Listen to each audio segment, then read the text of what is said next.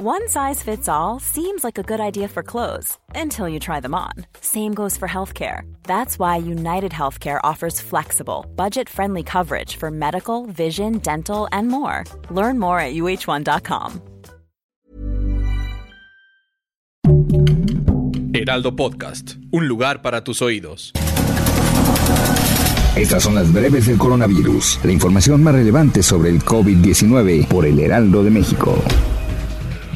La Secretaría de Salud en su reporte técnico informa que México registra este martes primero de marzo 382 nuevos fallecimientos por COVID-19 y 13.115 contagios. Con ello se acumulan 5.521.744 casos y 318.531 muertes.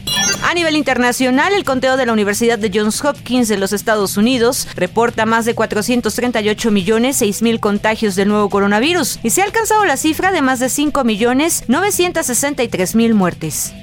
El subsecretario de Salud, Hugo López Gatel, anunció que en la Ciudad de México se registró el 100% del plan de vacunación anti-COVID-19. Se han aplicado, por ejemplo, como parte de este plan, 20.642.000 dosis de vacunas anti-COVID-19.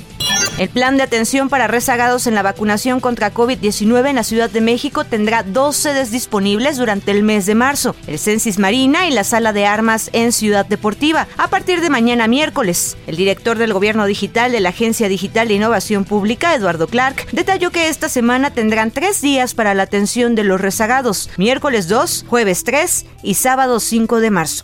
Hugo López Gatel habló sobre la salida del ciclo pandémico después de cinco semanas consecutivas de disminución de casos y el hecho de que la mitad de los estados pasan de dos a tres días sin ninguna defunción.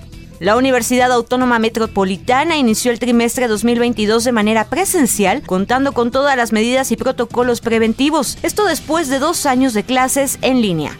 La Secretaría de Salud anunció que llegaron 14 millones 38 mil vacunas de AstraZeneca a México a través de la iniciativa COVAX de la ONU. Este es el embarque más grande de vacunas desde el inicio de la pandemia.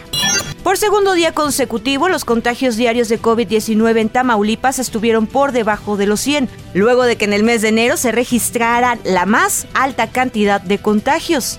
Dos nuevos estudios aseguran que el virus, actualmente conocido como COVID-19, tuvo su origen en el mercado de China. Con los resultados se concluyó que era probable que el origen del virus viniera de los mariscos vivos que se vendieron en el mercado mayorista de ese país.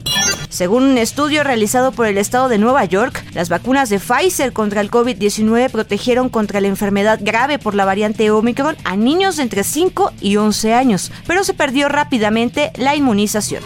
Para más información sobre el coronavirus, visita nuestra página web www.heraldodemexico.com.mx y consulta el micrositio con la cobertura especial.